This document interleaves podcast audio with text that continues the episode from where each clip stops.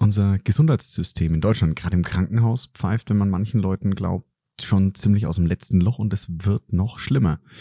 Doch woran liegt es eigentlich und wo liegen hier vielleicht Potenziale versteckt mit neuen Tools, neuen technischen Möglichkeiten wie einer generativen ähm, AI, dem Abhilfe zu schaffen und dieses System wieder auf Vordermann zu bringen, dass sich die Ärztinnen und Ärzte wieder auf die Patientinnen und Patienten konzentrieren können und nicht auf Papierkram.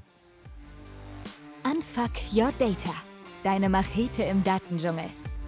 Daten durchdringen immer mehr von uns und unserem Leben, sowohl privat als auch beruflich. Für Unternehmen werden sie vom Wettbewerbsvorteil zum Überlebensfaktor. Wer seine Daten nicht effektiv nutzt, geht unter. Es wird höchste Zeit, das Datenchaos in den Griff zu bekommen. Bei Unfuck Your Data spricht Christian Krug jeden Donnerstag mit Datenprofis darüber, wie du Ordnung in das Datenchaos bringen kannst. So holst du das meiste heraus. Für dein Unternehmen, deine Kundinnen und Kunden sowie natürlich für dich. Herzlich willkommen bei Unfuck Your Data. Ich freue mich, dass ihr wieder dabei seid und auch auf meine heutige Gästin, die sich äh, in ihrem ja, sehr vollen Terminkalender doch auch wieder die Zeit genommen hat ähm, für dieses Interview. Wir gehen heute mal rein in ein Thema, ähm, ein Hype-Thema AI, aber in einem ganz speziellen Bereich, nämlich im Gesundheitswesen. Und bei mir ist die liebe Miriam Rauch. Hallo Miriam, schön, dass du da bist und stell dich den Zuhörerinnen und Zuhörern doch mal so ganz, ganz kurz vor. Hallo Christian und erstmal vielen Dank, dass du mich hier eingeladen hast. Ähm, ja, äh, ich bin, habe so ein bisschen ungeraden Lebenslauf eigentlich gemacht. Ähm, Kenne ich. Ich bin Psychologin. Kenne ich irgendwie. Und ähm, das, ähm, ja, irgendwie hat das nicht so ganz gereicht. Und dann habe ich halt gesagt, naja gut, dann mache ich jetzt halt nochmal Medizin bin dann Ärztin geworden, ähm, habe meine Doktorarbeit in der Krebsforschung gemacht. Ja, weil mir dann noch so ein bisschen langweilig war, habe ich dann nochmal einen Master in Health Business Administration gemacht. also ähm, quasi nochmal so ein bisschen so ein BWL-Master fürs Gesundheitswesen. Also das heißt, Moment, ich fasse mal zusammen, du bist so, warst erst Psychologin, hast dann gesagt, genau. okay, nee, ich möchte auch ähm, in, mehr in die Medizinrichtung rein. Dann mhm. von der Psychologie, in die Krebsforschung ähm, und jetzt nochmal in die, in die BWL, aber ganz konkret jetzt die BWL, die hinter dem Gesundheitswesen steckt. Also jetzt nicht, sage ich mal, ähm, Maschinenbau oder sonstiges managen, sondern wirklich konkret drauf ins Gesundheitswesen. Mhm. Und da bist du jetzt mit dem Hype-Thema AI in Berührung gekommen. Genau, da bin ich jetzt mit dem Hype-Thema AI in Berührung gekommen. Ähm, ehrlich gesagt, ich glaube, ich war so wie so ganz viele andere auch äh, einfach auch total begeistert und interessiert an dieser neuen Technologie. Ich meine, äh, ist von Bill Gates ja so als die größte Erfindung seit dem Internet äh, bezeichnet worden. Das mhm. macht natürlich schon ganz schön ähm, neugierig, ähm, was denn jetzt eigentlich dahinter steht. Und deswegen habe ich mich halt natürlich ein bisschen tiefer mit dem Thema beschäftigt und halt gerade auch mit dem Hintergedanken, wie kann man denn eigentlich generative AI im Gesundheitswesen einsetzen? Weil das ist ein Punkt, der mich sehr beschäftigt. Ja, also mhm. wir haben im Gesundheitswesen eigentlich im Moment eine ganz devastäre Situation. Also wir haben jetzt gerade vom demografischen Wandel her eine Situation, wo bis 2030 etwa 20 Prozent der momentan arbeitenden Ärzte in Rente gehen. Ja, also das ist ein Fünftel einfach derjenigen, die im Moment im Gesundheitswesen arbeiten und wir arbeiten jetzt schon total angespannt. Ja, es ist jetzt kein entspanntes Arbeiten, überall gibt es Personalknappheit. Wir haben eigentlich gar nicht mehr die Mittel ähm, und das Personal, um halt die Versorgung noch richtig aufrechtzuerhalten. Und davon gehen dann jetzt noch mal mehr. Ja, also wir haben einfach, wir sehen in ein riesengroßes Loch hinein, eine riesengroße Versorgungslücke ich sage jetzt mal, die, die Pipeline, die Pipeline nach unten, weil wenn du sagst, okay, 20 Prozent sind in, gehen in Rente, das heißt, ja. es war ja immer so, dass Leute in Rente gehen. Das ja. ist jetzt ja nicht allzu neu. Aber das heißt auch auf der anderen Seite, es kommen nicht genug junge Ärztinnen, Ärzte, Pflegende nach, um das aufzufangen, was jetzt an Personal einfach, an qualifizierten Personal im mhm. Gesundheitswesen mhm. fehlt. Nicht nur das, also es kommen nicht genug nach, aber auch diejenigen, die im Gesundheitswesen arbeiten, die kommen einfach extrem an ihre Grenzen. Ja, also es mhm. gibt einfach äh, unglaublich hohe Zahlen, was Burnout, was Depression, auch was Substanzabhängigkeiten, Angsterkrankungen, ja, also diese ganze Palette, die trifft im Gesundheitswesen besonders hart. Ja, also die Leute sind alle überarbeitet, die sind alle ausgelaugt. Jetzt gerade mit der Corona-Pandemie, das hat das Ganze nochmal äh, zugespitzt und auch nochmal deutlich sichtbarer gemacht in vielen Bereichen. Ja, also man kann halt auch nur so und so viel ertragen. Ja? Ja. Also irgendwann sagt der Arzt dann halt auch, weißt du was, ich gehe in die Niederlassung, ich gehe in die Teilzeit, ich gehe zum medizinischen Dienst, ich arbeite jetzt halt einfach in der Wirtschaft. Ähm, ich brauche einen weniger stressigen Job, weil der Job, den ich habe, der macht mich kaputt. Mhm. Okay, das heißt, wir haben halt jetzt durch die Arbeitsbelastung Leute, die das System, also zum einen altersbedingt verlassen, aber auch andere, die das einfach aus äh, System, vom System her verlassen, weil sie sagen, das ist jetzt am Limit für das, was ich körperlich und geistig bereit bin zu ertragen und müssen einfach raus. Genau. Und dafür fehlen halt Lösungsansätze im Moment. Also Mhm. Gleichzeitig, und das kommt auch noch mit dazu, sind auch die Anforderungen gestiegen. Also zum einen haben wir jetzt natürlich deutlich mehr Patienten, weil wir halt diesen demografischen Wandel ja jetzt so tragen, dass jetzt halt die Leute, die halt viele sind, jetzt alle alt werden. Das heißt, es fallen auch einfach mehr Patienten an. Ja, Mhm. durch die moderne Technik, die wir haben, leben die auch länger. Halt nicht gesund länger, aber sie leben länger. Das heißt, sie haben auch viel höheren Bedarf an medizinischen Leistungen. Und gleichzeitig haben wir auch die Situation, dass ähm, die Anforderungen an die Arbeit höher sind. Ja, also in den letzten Jahren gab es ja auch einiges an äh, Prozessen, was ja auch gut ist, ne? zum Beispiel Patientenrechte zu stärken. Mhm.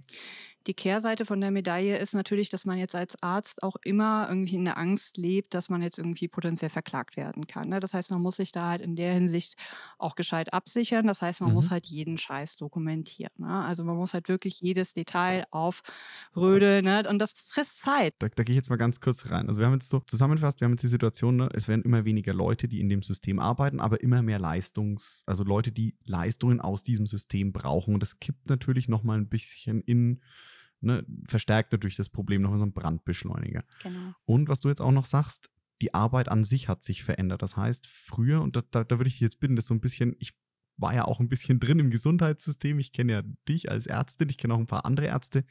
Ähm, mir kommt das alles bekannt vor, weil dieses, wo du sagst, Patientenrechte stärken, du musst alles dokumentieren.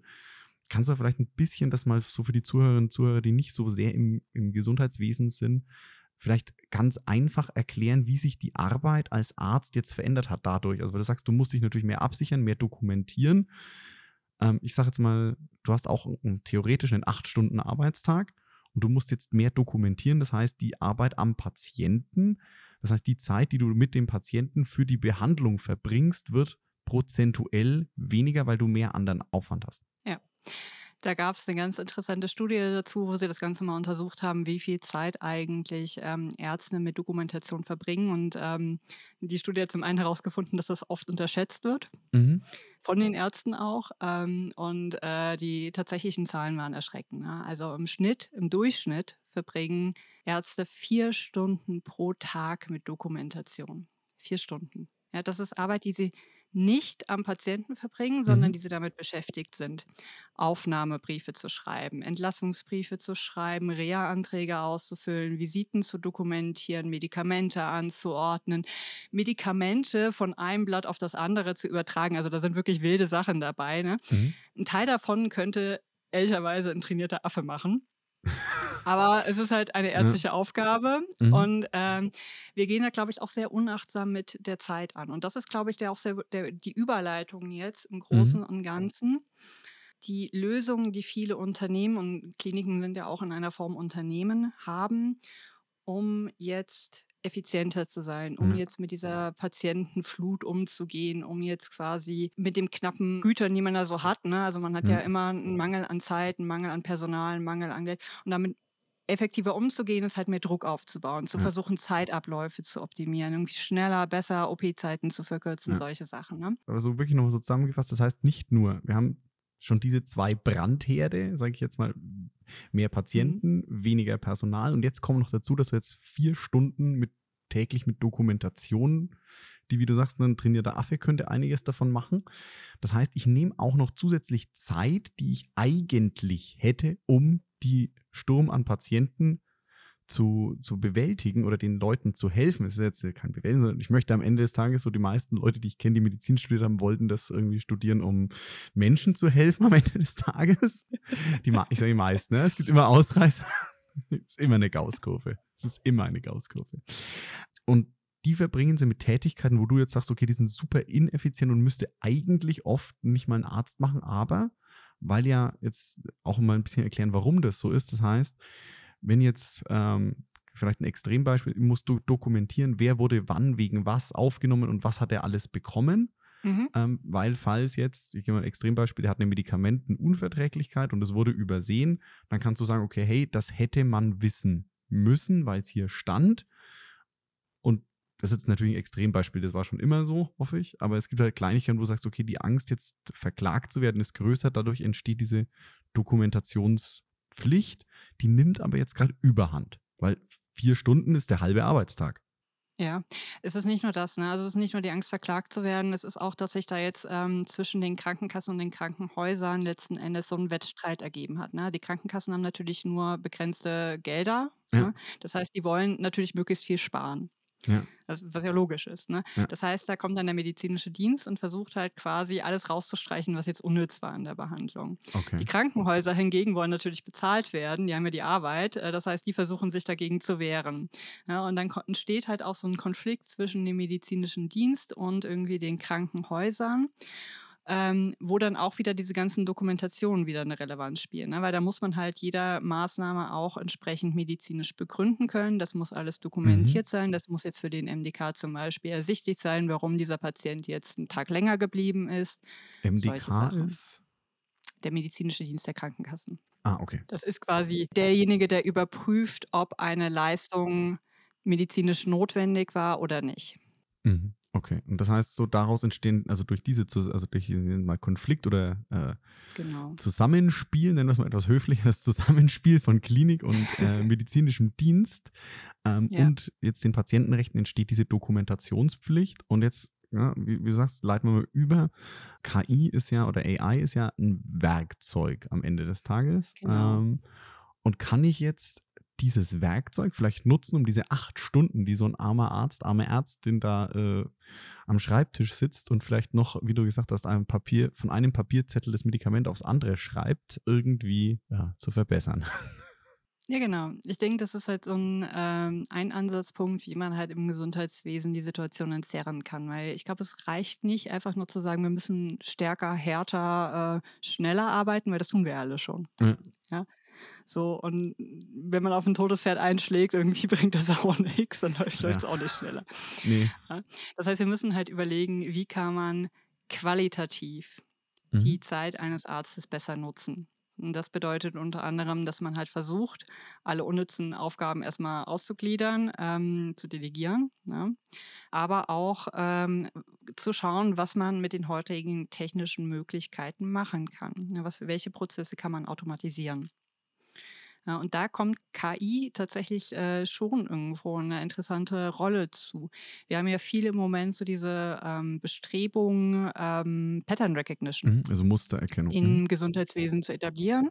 Ja, also es gibt zum Beispiel gerade Projekte, die laufen, dass ähm, so Röntgenaufnahmen automatisch erkannt werden und ausgewertet werden von einem Programm. Ähm, beim EKG haben wir das auch, das ist inzwischen eigentlich Standard, dass wenn man ein EKG schreibt, dieses EKG quasi mit so einer kleinen automatischen Auswertung kommt. Und die sind auch gar nicht so schlecht, ja. Also wenn die Ableitungen gut sind, ähm, dann klappt das meistens ganz gut. Ähm, manchmal produzieren diese automatischen Auswertungen auch totalen Müll. Also komplett ersetzen kann es einen Menschen nicht. Okay, also das, das jetzt haben wieder Fachbegriffe drin, die ich kenne. Das heißt, ne, das EKG, glaube ich, sagt den meisten noch was.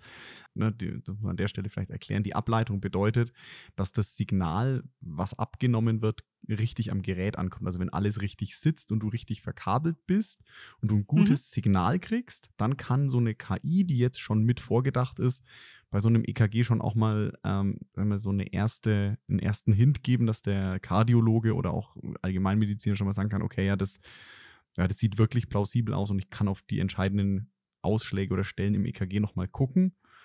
Und wenn das aber schon Quatsch ist, also wenn die Elektroden schon nicht richtig sitzen und die jetzt da die Ableitung nicht passt, dann kann das System, kann die KI natürlich auch nur noch Murks draus machen. Also hier Shit in, Shit out. Genau. Die sind schon so gut, diese initialen Vorschläge sagst, ja, es ist natürlich wichtig und richtig, dass nochmal ein Mensch drüber guckt, mhm. aber das kann schon Arbeit abnehmen. Ja, und ähm, auch jetzt gerade im Kontext von Radiologie, ne, also die werden auch schon tendenziell gut. Das ist streng genommen keine KI. Mhm. Ja, das ist einfach nur Mustererkennung, ja, was, äh, was im Hintergrund läuft. Ähm, das ist auch etwas, was, wo wir total hinterherhängen im Gesundheitswesen. Ne? Also diese Technologie ist ja da. Mhm. Ja, die, die haben wir. Ja. Aber äh, es ist fast wie mit den Schulen, ja. Also im Gesundheitswesen hängen wir technologisch echt hinterher. Mhm. Und es wäre eigentlich so schön, weil man könnte so viele Sachen automatisieren. Ne? Also zum Beispiel ähm, aus Laborwerten, ja. Also es werden ja, wenn du im Krankenhaus bist, ähm, dann wird dir ja regelmäßig Blut abgenommen. Da werden dann Laborwerte bestimmt, die zum Beispiel einen Hinweis darauf geben können, ob jemand eine Nierenfunktionsstörung hat mhm. oder eine ablaufende Entzündung im Körper hat. Und solche Werte könnten jetzt zum Beispiel auch komplett automatisiert ausgewertet werden, ja.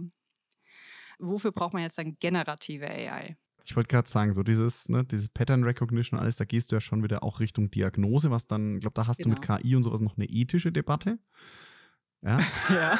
Die machen wir jetzt nicht auf, sondern wir stürzen uns mal richtig rein Richtung, weil da hast du ja, wie du sagst, ne, das ist ja alles Pattern Recognition, hast du natürlich auch gewisse KI ja. im Hintergrund, die mit erstmal trainiert werden muss mit ganzen Röntgenbildern vom Thorax, also von der Brustkorb, mhm. damit sie erkennt, hey, das ist ein Brustkorb und das ist nicht ein Bein oder ja, das ist ein menschlicher Brustkorb und nicht der von einem Hühnchen. Mhm. Aber du hast gesagt, generative KI, also jetzt sagen wir sowas wie JetGPT, Midjourney oder ähnliches, können da auch eine Rolle spielen, um aber dann jetzt nicht in die Diagnostik einzugreifen, genau. sondern um diese vier Stunden, die die Ärztinnen und Ärzte mit Papier verbringen, zu reduzieren. Genau. Und ähm, da hat man auf jeden Fall verschiedene Ansatzpunkte. Also zum einen kann ähm, generative AI bei administrativen Aufgaben mhm. unterstützen. Das sind sowas wie zum Beispiel Terminvereinbarungen. Ne? Also ähm, oder auch erstmal grob erheben, was das Problem ist, Anamneseerhebung. Das könnte generative AI sehr gut. Idealerweise natürlich in Kombination mit äh, Sprachverarbeitung auch, also dass du die Sachen nicht eintippen musst, ähm, weil davon sind viele 80-Jährige schlicht und ergreifend überfordert. Ne? Also sowas muss dann äh, mit Stimme funktionieren. Das heißt, wie ein Chatbot, der dann quasi so diese typischen Anamnese-Fragen, genau. gibt es in Ihrer Familie äh, Herz-Kreislauf-Erkrankung? Hatten Sie schon mal eine Operation an oder hatten Sie in den letzten zehn Jahren einen, äh, einen operativen Eingriff? Genau. Also zum Beispiel solche Sachen. Ne? Also wenn Mhm. ihr zum Beispiel, äh, also jetzt mal einfach gesponnen, irgendwie du kommst quasi als äh, älterer Mann mit Brustschmerzen in die Notaufnahme und dann führst du ein kurzes Gespräch, ein Anamnesegespräch mit einem äh, Bot. Ja, Mhm. und äh, der Bot fragt dann solche Sachen wie, ähm, seit wann haben Sie denn die Symptome? Was sind das für Symptome? In dem Fall müsst ihr dann natürlich schon erkennen, wenn er jetzt sagt, oh, ich habe jetzt hier so Druck auf der Brust, dass das halt ein typisches Symptom sein kann für einen Herzinfarkt und dann halt natürlich auch die anderen Sachen abfragen, die mhm. halt dazugehören. Also das heißt, so ein Bot könnte quasi eine Vorarbeit leisten. Mhm. Ich glaube, so von der Perspektive muss man das quasi sehen. Also äh, generative AI kann nicht einen Arzt ersetzen.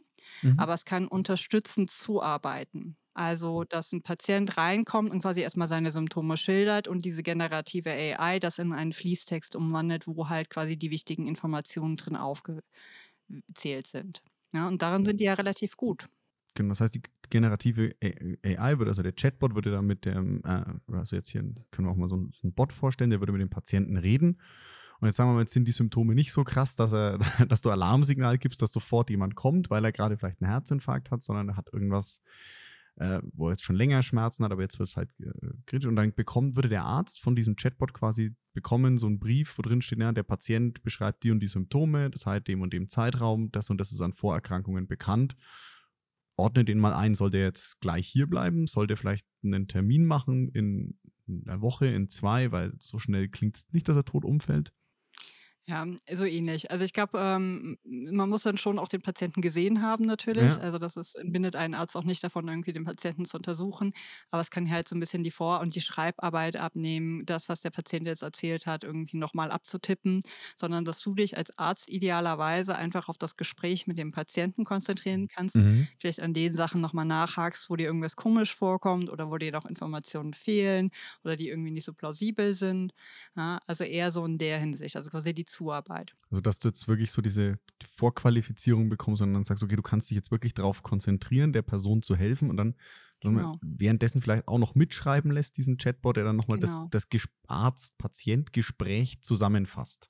Genau, das wäre so die ideale Vorstellung. Ähm, und genauso können das zum Beispiel auch bei Entlassberichten sein. Mhm. Ja? Also, dass irgendwie quasi du dem Chatbot sagst, irgendwie, okay, der Patient war jetzt bei uns drei Wochen, ähm, wir haben den operiert ähm, und es ist das und das gemacht worden. Und nach der Operation war er erstmal zwei Tage auf der Intensivstation, damit wir ihn überwachen konnten.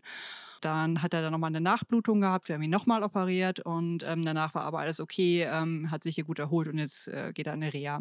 Mhm. Ja, also wenn du jetzt quasi so dem Bot jetzt quasi dann äh, diese Stichworte gibst und der daraus dann einen Text generiert. Moment, und das sind derzeit Tätigkeiten, jetzt muss, ich, jetzt muss ich ganz blöd nachfragen.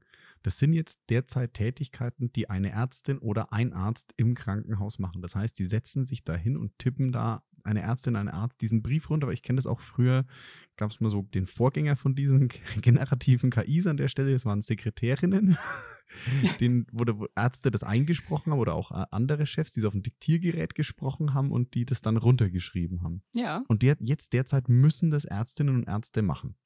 Also das ist äh, von der Klinik zu Klinik unterschiedlich. Mhm. Manche haben tatsächlich noch, dass das da wirklich dann jemand sitzt und irgendwie man das als Arzt diktiert und äh, dann sitzt da jemand und schreibt das alles ab. Ja. Dann gibt es äh, Kliniken, das sind die fortschrittlicheren, die haben ähm, eine Software, dass du das als Arzt diktierst und dir das quasi schon als Text ausspuckt. Mhm. Aber da musst du auch den ganzen Text dann immer noch, ähm, jeden Satz und jedes Satzzeichen. Genau, dann musst du ihn so einsprechen, wie du ihn geschrieben haben möchtest. Also jetzt zum Beispiel, genau. liebe Miriam, Komma, Zeilenabsatz. Genau. Hiermit lade ich dich zu einer Folge an Fuck Your Data ein. Punkt. Genau. Das ist natürlich total sperrig, so spricht kein Mensch. Genau. Und da gibt es die ganz armen Kliniken, wo die Ärzte arbeiten, die das dann alles händisch okay. schreiben müssen. Mhm. ja, das ist tatsächlich, äh, das ist die Situation, ja. Also das macht jetzt halt alles jemand händisch. Mhm. Und das ist ja, also ich, das klingt ja für mich schon sehr, also sehr abenteuerlich, dass das dann teilweise also wirklich jetzt, ohne jemanden über seiner Berufswahl zu nahe treten zu wollen. So Ärztinnen und Ärzte, die haben so ein paar Jahre studiert und das gemacht. Ähm, Sekretärin ist auch ein Beruf, den man ja irgendwie lernen kann. Ne? Büro, ist Bürokaufkraft oder Sekretärin, Sekretär, Schreibkraft, ja, kann man auch. Oder halt zumindest lesen und schreiben muss man dazu können. Aber das heißt, das ist wirklich ganz viel händische Arbeit und ja, jetzt ganz, ganz ketzerische Frage, warum ist es noch nicht, warum ist die generative AI da noch nicht im Einsatz? Ja, das frage ich mich auch. Wir haben die Technik. Es ist einfach, es ist schrecklich. Es ist wirklich mhm. schrecklich. Ähm Ich lache, aber eigentlich ist es traurig, ja. Also wir, wir machen halt wirklich viel, ganz viel einfach unnütze Arbeit. Also es wird noch schlimmer, ja. Also irgendwie, wenn man dann wirklich händisch Medizin, also Medikamentenpläne mhm. abschreibt, weil die aus irgendeinem Grund nicht elektronisch eingelesen werden können. Dann, dann sitzt man da und schreibt als Arzt Medikamentenpläne ab oder kopiert Unterlagen. Es ist wirklich. Also mit, mit Medikamentenpläne abschreiben heißt, jetzt ist da jemand im, im Krankenhaus, der hat jetzt keine Ahnung, ist, wie du gerade sagst, nehmen wir die Situation, da hat es jemanden, der ist operiert worden, ja. ist jetzt gerade auch wieder in der Regeneration, der kriegt natürlich dann noch Schmerzmittel und ein paar andere Sachen und da, da steht auf dem Plan, damit die, das Personal auf der Station weiß, was wer wann zu bekommen hat. Das ist, ist so ein Medikamentenplan und den erstellst du als Arzt. Mhm. Und wie musst du den nochmal abtippen? Also ich würde mal davon ausgehen, in meiner Naivität würde ich davon ausgehen, dass der irgendwo an einem Computer eingetippt ist in so eine Tabelle, ähnlich wie ein Excel-Sheet. Oh. oh. okay, ich ja, also sehe dem jetzt nicht so. Mhm. Pass auf, ich erkläre dir das. das äh, also ein Patient kommt in die Klinik ja. Und äh, man sollte ja eigentlich meinen, dass im Jahr 2023 ähm, eine elektronische Patientenakte für diesen Patienten existiert, wo dann irgendwie alles dokumentiert wird und, äh, keine Ahnung, zum Beispiel Visiten dokumentiert werden und mhm. ähm, Medikamentenanordnungen dokumentiert werden. So dem ist nicht so. Also in vielen Krankenhäusern, also es gibt wenige, die, also es gibt mhm. schon Bestrebungen, das jetzt zu modernisieren. Ähm, das funktioniert zu leidlich. Also irgendwie zum Beispiel in dem Krankenhaus, in dem ich mal gearbeitet habe, gab es dann das Problem, irgendwie, dafür bräuchte man ja einen Rechner, wo man dann solche Sachen dokumentieren kann.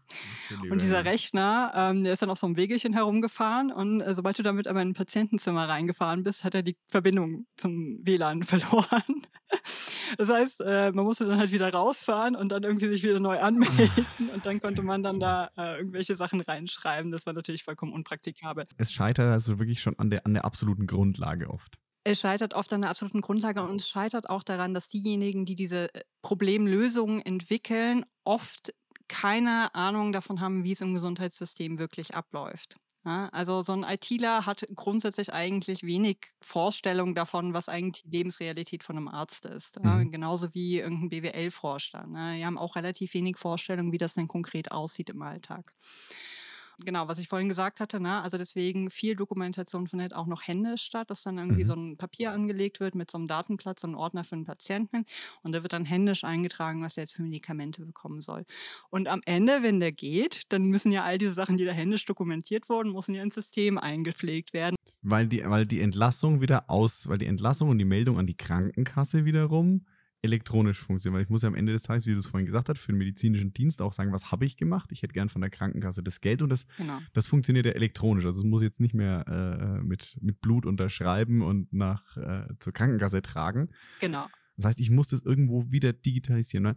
Warum ich nachfrage, ist so dieses, es gibt ja verschiedene Hürden, warum so eine, sowas nicht eingesetzt wird. Beispielsweise, ich vertraue der KI nicht, mhm. ähm, ich habe Gesetze, die das noch verhindern oder ähnliches. Aber ja. das heißt tatsächlich, in vielen Stellen im Gesundheitswesen scheitert es noch an wirklich den absoluten Grundlagen und dass niemand, der jetzt sag mal, als betriebswirtschaftlicher Vorstand oder als ITler mal mit den Ärzten spricht. Mhm. Also einfach mal mit den Ärztinnen und Ärzten spricht, was braucht ihr eigentlich im Alltag, damit ihr mehr mit den Patienten arbeiten könnt. Weil am Ende des Tages würde ich jetzt mal unterstellen, aus betriebswirtschaftlicher Sicht, wäre es doch auch cooler, wenn so ein, hoch, so ein hochbezahlter Arzt, ich weiß, so hochbezahlt sind die nicht, aber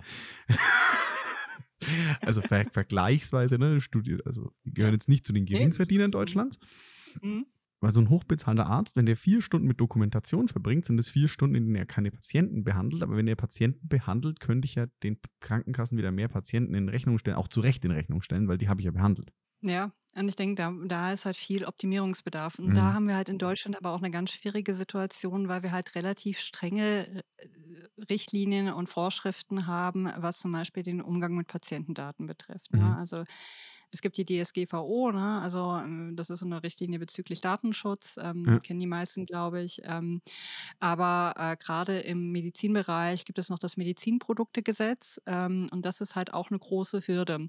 Das ist natürlich verständlich. Ne? Also wir in Deutschland sind da eher konservativ. Wir sagen irgendwie, es muss natürlich auch sicher sein, wenn wir jetzt irgendwie ja. da Technik am Menschen probieren wollen. Ist ja auch richtig so. Ja, ja. Aber es ist auf der anderen Seite natürlich auch eine große Hürde, dann diesen Anforderungen gerecht zu werden. Und das hemmt natürlich auch noch. Also ich, ich sage es mal so, wenn wir so das Spektrum mal aufspannen von, das ist wahrscheinlich hart plakativ, diese Gesetze, muss man auch so sehen, die sind ja auch dazu da, Patienten und auch Patientendaten zu schützen, was auch gut ist. Weil es gab Zeiten, da wurde an Menschen einfach mal so Experimente durchgeführt, ohne dass da irgendeine ja. Ethikkommission drauf geguckt hat. Und also ich möchte in die Zeit nicht zurück. Auch wenn es für den Fortschritt okay. vielleicht ganz gut ist, mhm. aber da sind einfach Menschenleben zu wertvoll. Und auch die Daten, weil es, das haben wir jetzt im Extremfall, es geht halt einfach niemanden was an. Oder vielleicht möchte ich nicht, dass jeder weiß, welche Krankheit ich habe. Weil das, also vielleicht geht es, vielleicht, also einfach für mein persönliches Bedürfnis. Ansonsten, ich meine, klar, ähm, kann es auch für Arbeitgeber zum Beispiel. Ich weiß, oh, uh, der hatte, äh, der hat da schon dreimal Probleme mit dem Rücken, jetzt will ich den vielleicht lieber nicht mehr einstellen, weil der fällt mir ja dann wieder aus. Also auch wichtig, dass diese Daten geschützt werden. Ne? Ja, absolut.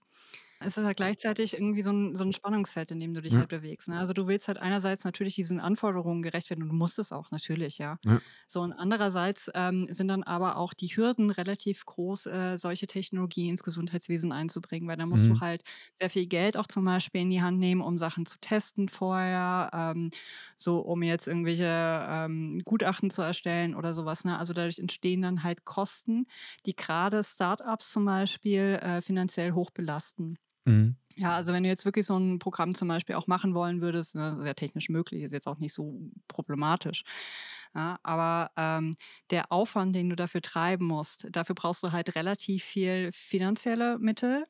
Und das ist halt was, was im Gesundheitswesen halt echt knapp ist. Also diese Mhm. Finanzierung, die ist wirklich ein großes Problem.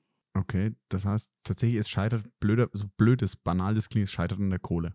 So ein bisschen. Weil Ne? Weil, diese, weil diese Zulassung von diesen Medizinprodukten so teuer ist, scheuen viele das Risiko, das zu investieren, weil es vielleicht doch nicht den, weil du kannst es ja derzeit nicht sagen, ob es den Impact wirklich hat.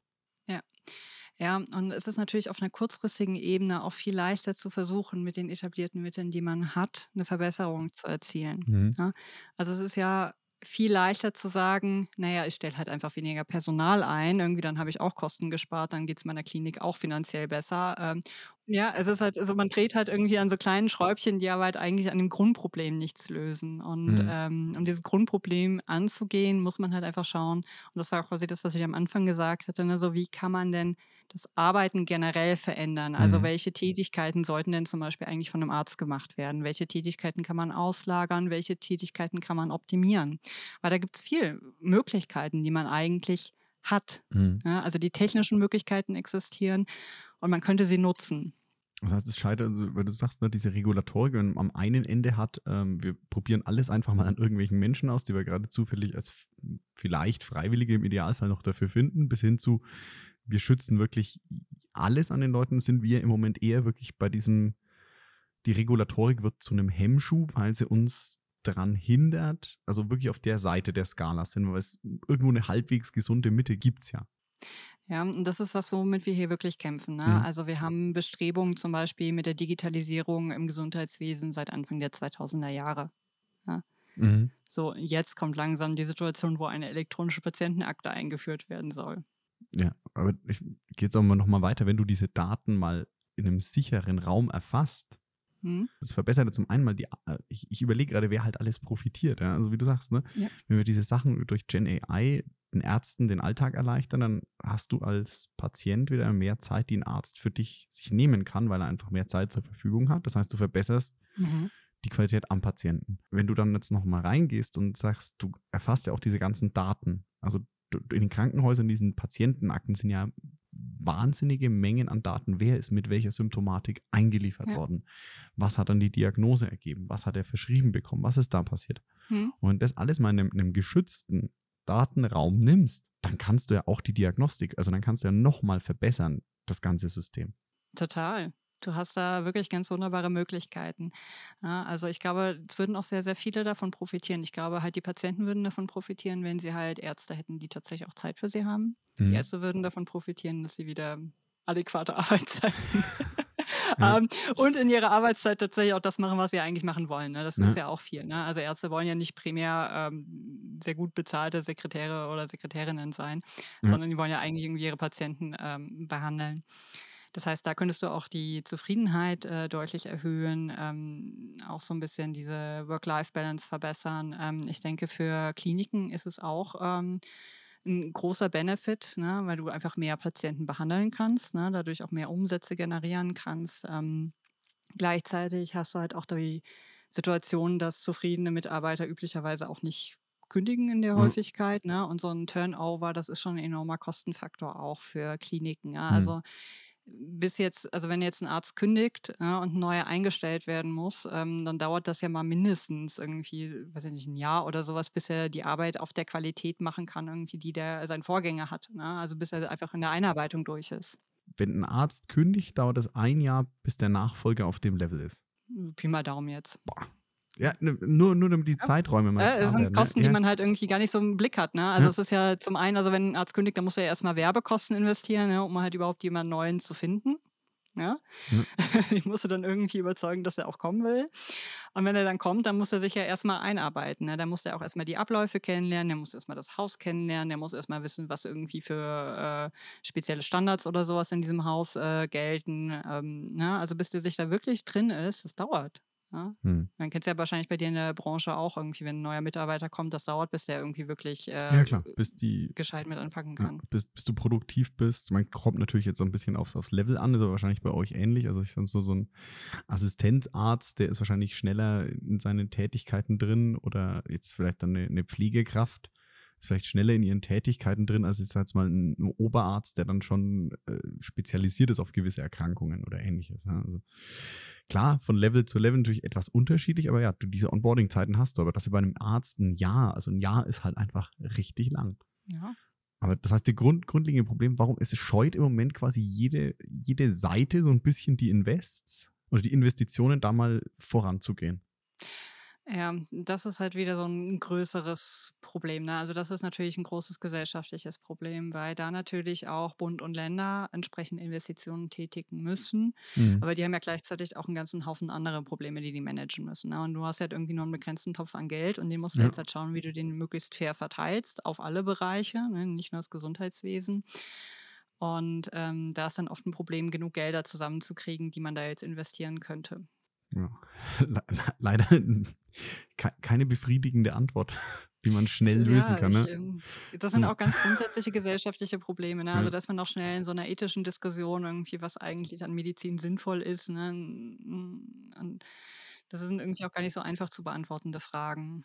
Was ich aber halt spannend, äh, interessant ist zu sagen, okay, also grundsätzlich könntest du auch in dem Medizinbereich in einer Art und Weise, die für die Patientinnen und Patienten sicher ist, Riesenfortschritte in der Behandlungsqualität erzielen und vor allem auch ja. in der Arbeitsqualität für die Ärztinnen und Ärzte, was wiederum natürlich auch für die Krankenhäuser, die Betreiber Vorteile hätte. Hm. Ähm, und ich meine, du kannst auch noch weiter gucken. Dieses Thema mit dem ähm, medizinischen Dienst, das würde dem ja auch erleichtern. Wenn eine KI schon mal prüft, ja, ist es plausibel, dass der so lange drinnen ist und dann einfach ein Alarmsignal gibt, wenn ein Krankenhaus vielleicht mal wirklich jemand einen Fehler gemacht hat und da was falsch eingebucht hat. Ja. Aber es das heißt, es scheitert mal wieder nicht an der Technik, die haben wir da, die, die gibt's. Ja. Es scheitert auch wenig an dem Willen der Leute, das zu verändern, weil, wie du sagst, ich glaube, es gibt viele, gerade wahrscheinlich jüngere Ärztinnen und Ärzte, die sagen, ich möchte jetzt nicht nochmal 20, 30 Jahre so arbeiten. Wir müssen mehr miteinander reden, weil du sagst, ne, die IT versteht nicht das, was die Ärztinnen und Ärzte im Alltag brauchen und der Betriebsvorstand, äh, der, der ähm, Vorstand vielleicht auch nicht.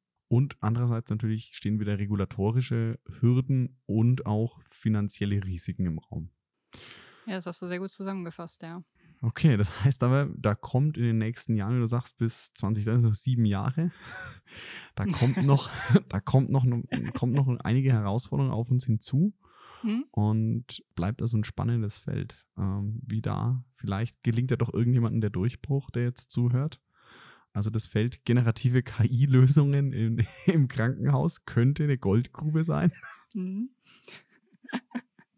Dann danke Miriam nochmal für das, äh, für die Zeit, die du genommen hast. Und ja, zum Abschluss darf sich aber jede Gästin, jeder Gast nochmal äh, zwei Fragen stellen als kleines Abschlussritual. Und zwar mal die kurze Frage, damit so die Zuhörerinnen und Zuhörer dich ein bisschen besser kennenlernen. Was war denn das letzte Lied, das du als Ohrwurm hattest?